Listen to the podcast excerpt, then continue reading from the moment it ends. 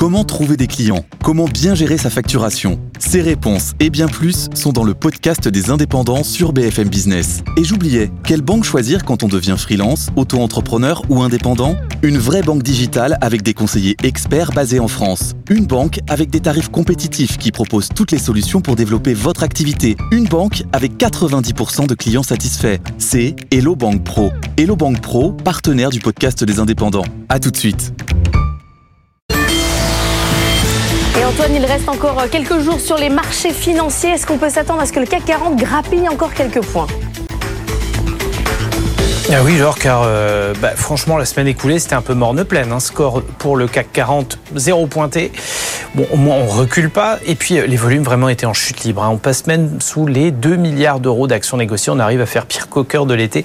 Mais là, ce matin, on a des signaux un petit peu plus encourageants. Déjà, vendredi à Wall Street, on a bien monté en clôture. Il y a du vert bien intense en Asie ce matin, notamment Tokyo et Hong Kong en hausse marquée.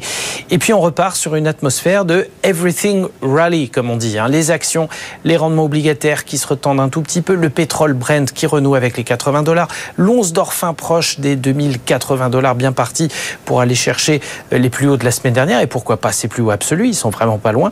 L'euro dollar qui sécurise bien le niveau d'indice, pas impossible qu'on reste dans cette configuration où tout monte à la faveur des derniers arbitrages de fin d'année. Le CAC 40 en tout cas est attendu ce matin du côté des 7600 rampes de lancement avant nos derniers plus hauts absolus, record à battre pour mémoire, on le rappelle, 7653 points. Il faut dire qu'Antoine, euh, il y a encore du cash à investir et il y a de quoi faire pour faire continuer ce rallye même après euh, le 1er janvier.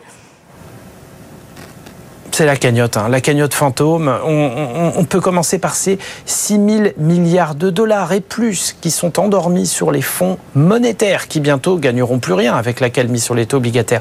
Les flux d'investissement vers le cash 1300 milliards depuis le début de l'année aussi. On a une, cagnotte absolument monstrueuse à investir sur les actions ces prochains mois, avec des gains potentiels et des rendements qui seront bien plus intéressants. Puis parallèlement, on a un retour absolument fantastique sur les PME cotées aux États-Unis. Le Russell 2000 qui termine l'année euh, sur des plus hauts absolus après avoir signé des plus bas spectaculaires quelques semaines avant. C'est le retour en grâce des small et mid caps. Sur le S&P 500, on a 90% des actions cotées qui sont au-dessus de leur moyenne mobile 50 jours, un indicateur technique très intéressant. Preuve que le paradigme a déjà changé du côté de Wall Street et que la situation devrait continuer à être favorable, théoriquement, hein, pour ces prochaines semaines, pour les actions européennes.